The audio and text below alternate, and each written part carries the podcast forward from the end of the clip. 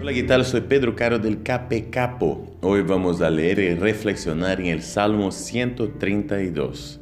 Al contrario de lo que vemos muchas veces a lo largo de los salmos, en este no vemos tanto el deseo del autor, y sí más bien el deseo de Dios.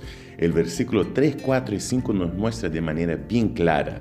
Dice, no gozaré del calor del hogar, ni me daré un momento de descanso, no me permitiré cerrar los ojos y ni siquiera el menor pestañeo antes de hallar un lugar para el Señor, una morada para el poderoso de Jacob.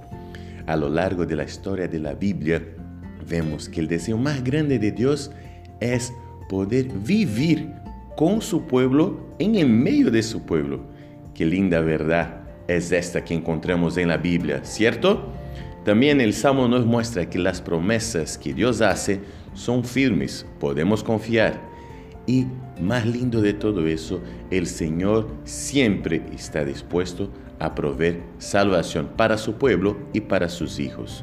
No tengo miedo, no tengo duda. Podemos hablar con Dios y Él nos escucha y quiere lo mejor para nosotros siempre. No te olvides de esa verdad, ni hoy ni nunca más. Dios te ama.